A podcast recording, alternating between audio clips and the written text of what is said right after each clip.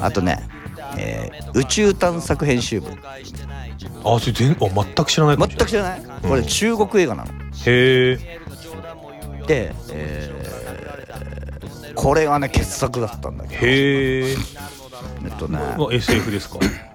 SF SF じゃないんだけど、うん。あのまあ SF ちょい SF かな。あのねムーみたいなさ雑誌、はいはいはいは宇宙宇宙人はいるのかみたいなことを専門にやってる雑誌があって、うんうんそのうんとまあ昔80年代ぐらいからあったのかなうんうんうんでそれがもう時代の流れともに廃刊寸前になってるはいはいはいはで編集部自体がもうお金がないってなって、うんどうしようもう廃刊になるかみたいなところの編集部を描いてんだけど、そこの編集長のうんタンさんっていう人がいいんだけど、うんうんその人はもう映画の冒頭にさあの90年1990年にテレビの取材されてる映像が流れたけどその時は「宇宙人はいるんです」って言ってでも、うん。こういうロマンがあって宇宙にはロマンがあってとかってすごい夢希望を語ってんだけど、っうんうん。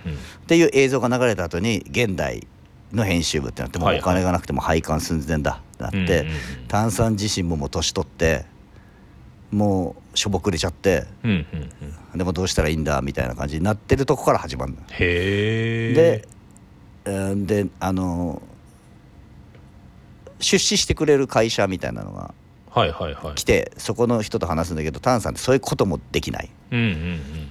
でなんかあんなやつら信用できないみたいにな。ってはいはいはい。よくあるでしょそういう。いやーあるあるですね。そう。でそのタンさんが最後もう廃刊するかっていうなってる時に最後に、えっと中国の地方に宇宙人が現れたかもしれないっていう噂を聞いうん。うんてそこに取材に行くへえちょっとモキュメンタリーっぽく撮ってんだけど、まあほぼモキュメンタリーではないんだけど、はいはいはい。なあのねこれがねコメディなんだけど、うん。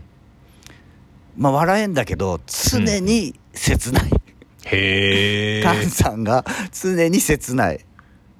まああのおっさんの挫折的な。そうです。おっさんの挫折、まあ挫折そうだね。あのうん。夢を持ってずーっとやってきたことが時代の流うんれうんうん。とともにダメだからもうあの俺の好きなあの年取っておっさんが年取ってうんうん。退陣していく話、はいはいはいはいはいはい。ローガンとかさみたいな、ね。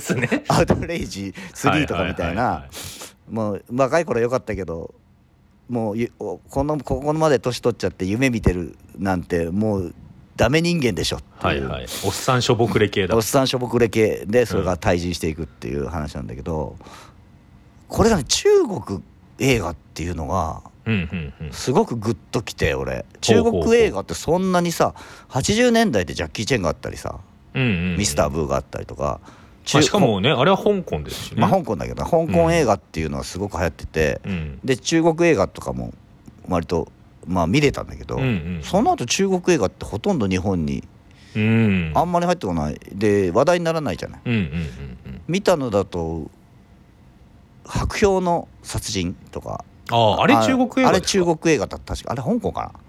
まあでもそ,、うんうん。そっち系のノワール。韓国映画ではないのよ、うんうん。とかそっち系のそういうノワールとかそういうのはいくつか見てるけど久々に中国映画見てこれ北京だから確かうんうんうんうん。中国映画見て今の中国ってさめちゃめちゃイケイケじゃない、まあね都市部はやっぱりその。うん、で金持っててさうん。いろんな海外行ってさ、まあ、日本にも爆買いしに来たりしてるわけじゃん。ね。わけじゃん。で、まあ、政治的にも世界でも力を持ってる国じゃうんない、うんうんでそういうイケイケの、うんまあまあ世界的にも権力を持っている国が、うんうん。あーそうやって発展していく中で取りこぼされちゃった人ってうんうんうん多分たくさんいるんだなと思ってこの映画見て、うんうんうんでそういうふうに全く思わなかったけどあいるんだこういう人いるんだと思うとなんか会話できんじゃないかなって気がしてくるというか、はいはいはいはいはい。なんかお同じような俺たちと同じような考え方持ってる人やっぱそれはふもう当たり前だけど。うんうんうん。でも報道しないじゃないそういうことって。そうですね。うん、廃刊寸前の宇宙人雑誌の編集長がいて その人しょぼくれてるけど頑張って生きてますみたいなことはね、中国いニュースにはならない。ならないじゃん中国イケイケですっていうのはなニュースになるけど、うん。ならないじゃない？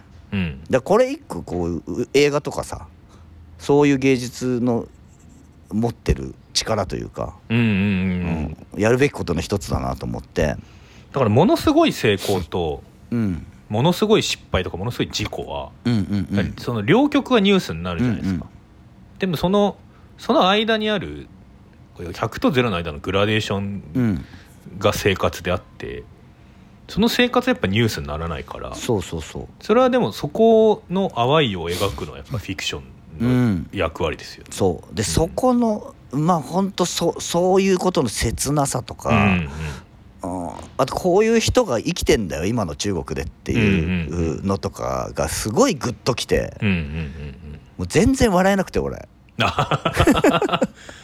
コメディではない。悲しくなっちゃってもう最初から。割と。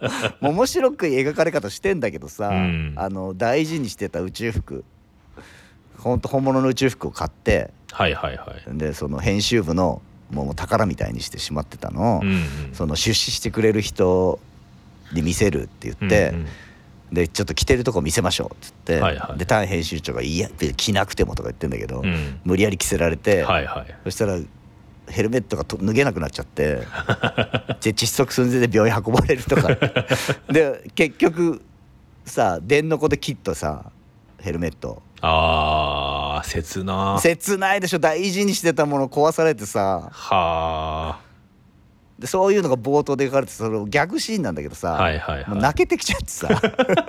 身につまされますよ。身につまされるよね、うん俺らみたいなこう世間的には価値があるのかどうか分かんないこと好きとか言ってる人たちの末路ですよ。ねそのむ昔から好きで大事にしてきたものがもう今の自分にフィットしないってことじゃないですか。そうそうそう時代にもフィットしなフィいし、ね、ットしない、い今にフィットしないからそれを壊さなければならない。うんそうそうそうそうそう。でそれは周りから見るとまあコメディなんだけどそ自分はもうそれはトラジディっていうか悲劇。う悲劇です。よ、なんですよね。うん、でうそのわ選手長が最後一年発起して宇宙人を探しに行くっていう、うん。でまあいなかたむち中国の片田舎行くと宇宙人を見たとか、うん。そういうそういうことを信じてる人たちはみんなやっぱりちょっとやばい人なの。はいはいはいはいはい。やばい人がいっぱい出てくる。うん。のロードムービー。で哲学的でもあるし、うんなんかねでしかもねこれの大学の卒業制作らしいんだよ。監督の。で今監督30歳前半なんだけど20代の時撮ったやつなんだけど、全然そういうふうには見えなかったし。えー、じゃあ商業映画じゃないんだ？もともとは。へえあえそれをリメイクしたってこと？うんとねいやそれなそのままそのままなんだけどそれがうんいろんな、えっと見つけ出されていろんな映画祭でうんうんうんうん賞を取っててそれで割と公開大規模公開されてる。へえじゃあまあもともとはそのもう自主映画、うん自主映画。自主映画中の自主映画みたいな。うんうん。へでもその、まあ、B 級感もいいしでえ。もはいはい。映像とか全然あのそんなしょぼくない、うんうんしまあななんつってもそその、まあ、哲学的なところと、まあ、その切なさあともう,、もう今の中国にこういう人いいんだっていうはいはいはいはなんかグッとくるね要素がいっぱいあってい。いやーなんかあれですね。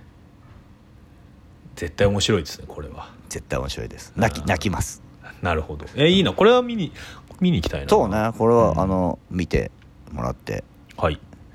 あとは「シック・オブ・マイ・セルフああれだ。あのお騒がせお騒がせの人が」お騒がせどどんどん大変大変なことになる。あの承認欲求モンスター、はいはいはいはい。はいこれはもうもう面白そうだなと思ってまし。た、ね、まあ面白いですよ。うん。面白いけどえぐいよ、ああそうなんだ。うん、あれでしょどんどん自分で怪我していけばどんどん心配されるしみたいな。あのねけけ怪我じゃないのよ、怪我じゃないんだ。うん、あのー皮膚病の原因になるよって言われてる薬をうん。わざわざ買ってそれを大量に飲んでどんどん皮膚病が悪化していいくっていう。最悪だ。最悪なのよ本当うわーでも自分の中ではしみんなに心配されて私に注目を集めてまあそういうさうんちょっと障害のある人のモデルやってる人とかもでそういうモデル事務所に所属しようああはいはいはいはいとかいうのもあったからちょっと結構ギリギリギリギリのところ描いてる、まあつってもホラーホラーまで行っちゃえばまだ。はいはいはいはいはい。そこをホラーに行かないと。うんまあそうね。まあ怖い。笑えるとこもあんだけど、うん。まあまあえぐいし怖いああでもなるほどね。ちょっとこれ見てみないと何とも言えないな本当うんうにん。そうね。うん、良くも悪くもな感じ。なんか映画的によくできてるから納得かって言われたらそういう映画でもないし。そうそうですよね。まあでも割とねさっきの月とかもそうだけど、ん。割とそういうキワキワのとこを攻めてる映画ちょっとやっぱコンプライアンスガチガチの反動なのかうん。まあ出てきてるよねなんか俺最近そのコンプライアンスっていう言葉が安易に使われすぎだなとは思う思うんですけど、うんうん。例えばこの間落語を見に行ってうん。それ独演会だったんですけどうん。あの最近なかなか人あの寄席だとできないような演目をやりますって言ってうん。あの目が見えないはいはい。も盲目の人。ものあのあんまさんが出てくる話をうんうんうんやってたんですけど、えできないの？それやっぱり寄席とかだとその目が見えないお客さんがいることもあるからつって、うん。あの基本的にあんまりやんないでくださいみたいな感じになってるらしいんですよ。はあ。俺ら子供の頃多分全然やれてたと思ういけど、ね、や全然やってたと思うし、あの能のあんまさんが出てくるって時代劇もめちゃくちゃあったと思うんですよ。あったよね。そう。でなんかその話って全然その盲人盲の人をうん。笑う話じゃないんですよ。うんうん。バカにしてる話じゃない。バカにしてる話じゃない。そのでも目が見えないことによってトラブルは起きるんですけど、うんうんでもそれを周りの人たちがバカにするんじゃなくて、うん。なんか、まあ、普通に普通にそそういうものとしてうんうん。なんか接している話だから、むしろむしろやるべきなんだけど、うんうんなんかいやコンプライアンスなので、うん。みたいなのってやっぱそれって逆逆だよなって逆だね。逆だだからそのコンプライアンスっていう名前の中で思考停止してることはめちゃくちゃある一方でうん。多様性っていう言葉を使って思考停止してることもめちゃくちゃあるから、うなんか本当になんなんつうんだろうな。あの全然考えてない人がコンプライアンス困るよってうん言うし、うん多様性もっとやっていこうって言ってるよなと思って、うんイライラすることが多いですよね。まあ確かにうねん。まあその出てくることは問題じゃないんだよ。むしろむしろ出すべきなんだよ。そうそうそう。描き方がどうかっていう問題であって、そこら辺はだから要するに出てきただけでその文句を言う人がいるからうん。その面倒くせえなと思ってややらないだけでしょ。そうそうそうそう。でややらないでくださいって言われたらできないしね。うん。いや、なんか、当事者からクレームが出るっていうのは、それはそうなんだけど、そ説明する、できるぐらいのことは考えてるのかってことですよね。うん。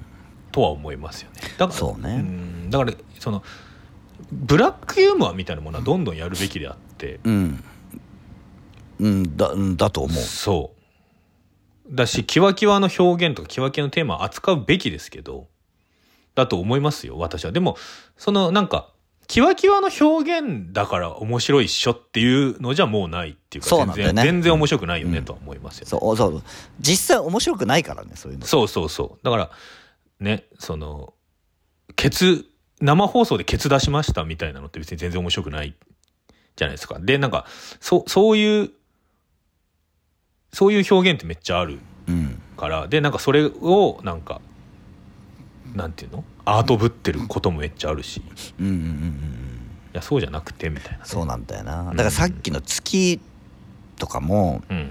その介護施設を描くのにまあ実際山売り園っていうのはその山の中の方にあったらしいんだけどうんうんうんうんその山の中でさもう廃墟みたいな描き方してんのよあそんなわけないじゃんっていう真っね暗で独房みたいになってるし。だからまず介護施設がそんなわけないし、うんうん。さもっとちゃんと清潔に明るくしてると思うし、うんうん、と働いてる人がみんな大変だ。はいはい。嫌だ。もうこんなお世話するの嫌だ。と思ってるか、うん。もしくはあのこの人たちを守るんだみたいにしてるか、はいはい。はいどっちかだしうん。じゃあもっと違うじゃない？もっとさもっとナチュラルにさ、うん。そういう人たちと接せれる人だっているわけだし。そうそうそうそう。だからまず介護施設の描き方にちょっと問題あるかなと思ったんだけど、だからそれって演出の部分だから、演出ですね、うん、だからそうなってくると多分、えっと、監督が問題にしてるのはそのそういうところで、えっと、その働いてる人たちの待遇の大変さうん。っていうのは問題として描こうとしてるんだと思うんだけど、うん。その描き方は違うと思うんだよ。うんうんうんうん。あのそんなわけないからさ。もっとちゃんとしてるはずだから。そそのちゃんとしてる中でもこういうところが大変であってっていうのが分かった方がいいわけじゃん。うんうんそれはそんな廃墟みたいなところでさそんな独房みたいなところで怪物草につながれた怪物みたいのをお世話してるわけじゃないんだから。そうそうそう。そういう風に取られちゃう描き方はちょっと違うんじゃないかなと思う、うん。だからそういうとこは違う違うなと思いながら見るっていう風にはなるけど。うん、だからやっぱエクストリームなものはインターネット探せばいくらでもあるっていうか、ハードコアポルノもいくらでも見れるし、多分さ探せば人死んでる本物の映像とか見れるじゃないですか、うん。うん。だからそうもうなんていうんですかエクストリームなんですよっていうさジャジャッカスとかうん。ギニーピックみたいなとか、世界残酷物語みたいなものはもう別に映画でやる必要なくて、まあ今今となってはね。今となったら え映画っていうかまあそのインターネット上にいくらでもあるから。90年代はねそうそう。映画とかじゃないと見れなかった。ないと見れなかった。で今はもうそのエクストリームであるっていう エクストリームが目的になってる映画はもう意味ないっていうかね。うんうんうんうん。それもうインターネットに勝てないんですけどっていうかまああそそれかもしくはもう現場でうん。起きてることにはもう逆にかなわない現実にかなわないから、うんうん。だってどどう考えても今のねあの中東で起こってる戦争とかうん。ウクライナの戦争の方がもうどんな映画よりもあそれああからさまに悲惨ですから。確かにな。あのーそそれさ昨日さうん、ちょっと家族でお好み焼きを食べに行ったのね、はいはいはい。でうち娘5歳の娘が家、ううんちの家ではほとんどテレビ見ないのよ。うんうんでまあ娘も YouTube で好きなのやつは見たりしてる、うんまあ今の子供みんなそうなんだけど。うんうん。でほとんどテレビ見ないからニュースとかも俺ネットで見るからさ、うんうんテレビで家のテレビでニュースとか見ないの。うん。でお好み焼き屋行ったらお好み焼き屋テレビがあって、うん。でニュース流れてんだけど、うん。釘付けなの娘が。おー。でさ今のニュースだった。らもちもちろんそのガザのさうんうん。空爆のシーンとかも出てくるし、うん。あとあのえっと昨日やってたのが刺され誰か刺されたみたいな、うんうんでナイフ持ってるみたいな刺さ刺されたシーンとかもニュースで流れてるし、うん。でそういうさショッキングなシーンってさ家じゃもうほぼ全く見れないから、うんうんうん釘付けでで「これ何？何?」って聞くの。うん。であとあのガザのとこであの戦争反対でみんな寝っ転がってはいはいはいアピールしてるやつとかも「これ何してんの?」って聞くの、うん。だからそれも、まあ、一応説明したけど分からない。まず戦争っていう概念が分かんないから、うん。うんで戦争っていうのがあってそれをもう戦争やめてって言ってこうアピールしてんだよみんな。うんって「えー」とかって言ってるけどもう多分分かってない、うんうん。でその後にガザの空爆の爆撃のシーンがあって、うん。娘からしたら「これだなんだこれは」っていう、うんうんうんさシーンがいっぱい見れるわけじゃん、うん。だからもう、うん。映画とかよりも全然そっちのがショッキングで。で、うん。今の娘がい子供時代に生きてる時代ってうん。悲惨なことしか起こってねえなと思って改めて、大丈夫かなと思ってこの先。そうっすよね。ねいやだからシークレットインベージョンとかよりもうん。そあのイスラエルとパレスチナをめぐるううん歴史の方が複雑ですからね。そうだね、うん。確かにね。そこら辺もだって子供に教えるには複雑すぎるよね歴史が。いやこれいや本当になこれななんとかなんないのっていう。本当だよね。そう。知れば知るほどこれ。まあだからこうなる前になんとか多分例えば国連とかがうん。なんとか手を入れるべきだったんだとは思うけど。いやでもねいや第二次世界大戦中のイギリスが全部悪いんじゃないかとかねいろいろうん思います。そこまでいくか。うんいや思いますよね。いや、ままあだから本当にその中でまあさ映画とかを見ていくっていうのがさうん。いろいろ映画の見方もやっぱ変わるよないとや変わりますよね、それは。まあ、そだからそうなってくるともう本当にコカインベアとかにっていうそうっていうことになって逃げる気持ちもっていうことになってきますよね。なってきますよ。うんまあしみじみいい映画だなと思う。コカインベアね。コカインベアは。まあ、そういう意味ではもう昨日もう昨日見ましたよ、はい。昨日あのリゾートバイト見てきました。ああ如月駅。如月劇の監督です。長井二郎監督でなるほど。あのーこれはねうん。傑作ですよ。いやいや笑ってますけどあなた。本当。あのね如月駅を見駅を見て、うん。期待してたものが全部入ってる。へえ。そしてえっ、とアップデートされている。ああえーじゃあだったらいいじゃないですかかなり。だめちゃくちゃ面白かったですへえ。あのねなんだろう。だからやっぱりあとねホラー界のうん。坂本優吾って感じかああなるほどね、な、うん。見たいものが全部あるぞ見たいもののが全部入った上で、あのーなんていうの？最初ハードルすげえ低くしてくる。はいはいはいはいはいはい。で途中からうわ来たーっていうのが確実にあって。なるほどね。グリーンバレット作戦だ。そうそうそう。はいはいはい。そうそんでリゾートバイトとかさまあ如月劇もそうだけど、みんな知ってるわけじゃん内容は。まあね、うん。ホラーファンでであれば。そう2チャンネルのシャレコアでのうんうんうん。名作実話怪談って言われてるもんだからうんでしかもねリゾートバイトは投稿者に取材してるんだってちゃんとあって。へえあ特定されてるんだ。特定されてるんだって。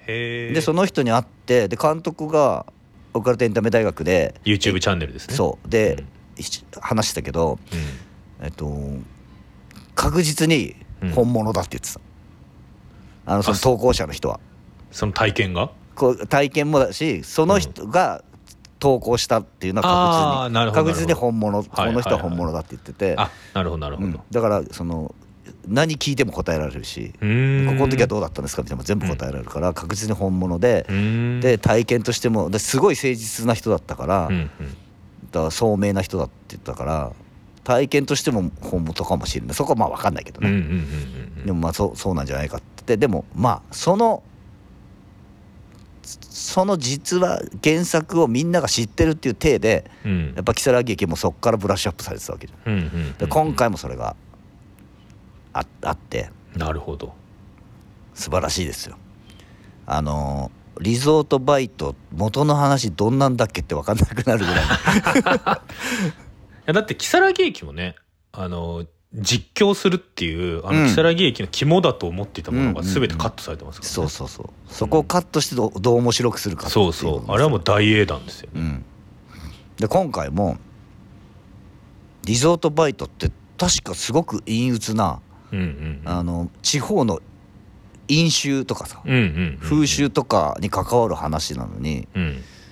あのね美少女霊媒師がね 映画の途中でね爆誕するんですよ。そういうの大体やばくなりますけど。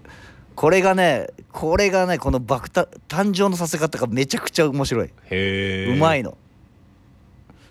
あのーだからホラーとか、えー、と実話怪談とかっていうのにプラスうんうん。あの如月もそうだったけどうん。永井監督の場合はそれにプラスうんうん。もう一個違うジャンルを乗っけてくるというか。はいはいはいはいはいはい。如月の時もあの RPG ゲームみたいな面白さっていうの。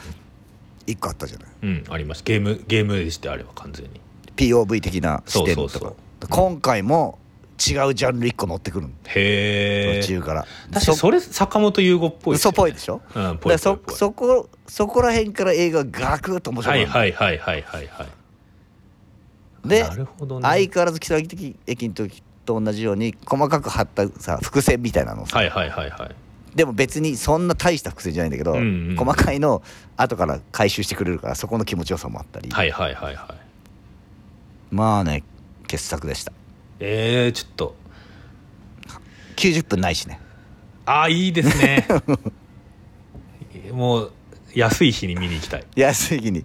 水水曜日に行って1200円的に。そうですねもう今安い日に行ったってだって1300円じゃないですか。そうだね。あでもねリゾートバイト時間が短いからかな、池袋のグランドシネマで見たけど1900円だったの。ああそうなんだ、うん。グランドシネマまだ1900円なのかな。なのかもしれないですね、いやーということでたくさん鹿島さんは映画を見られて、たくさん見ましたよ。もう私は全然見てないんですけど。本 当に。そろそろねでももうあおのまあまあ終わればね。あの公演も終わりますし、うんちょっと生活が落ち着きそうなのでまたいろいろ見ていきたいなとうんうん思うので、映画雑談も通常運転になっていくんじゃないかと思いますが、はい。ということで、はい。えー次回ははい。マーティン・スコセッシ監督最新作、ディはい。ディカプリオとデニーロ。そううん。もうあれね常連の2人。2人がという「キラーズ・オブ・フラワームーン」をはい。通常運転になっていきなり3時間半大丈夫ですかって感じがしますけどね。最近見てないからそんな長いの見たら体がびっくりしちゃう可能性があります。あるよね。でもなんか見た人はね全然あっという間体感1時間半ぐらいとかって言ってるけどね。まあねそれはみんなそう言うでだろうよっていうね、まあね。ま あ長かったですねもとは言わないと思います。まあスコセッシの映画はそもそも長いから。そうそうそうそう。これまでも。昔からね。を見ていきたいと思います。はいはい。ということでまた次回お会いしましょう、うん。さよなら。ありがとうございました。気分で眠ることができた!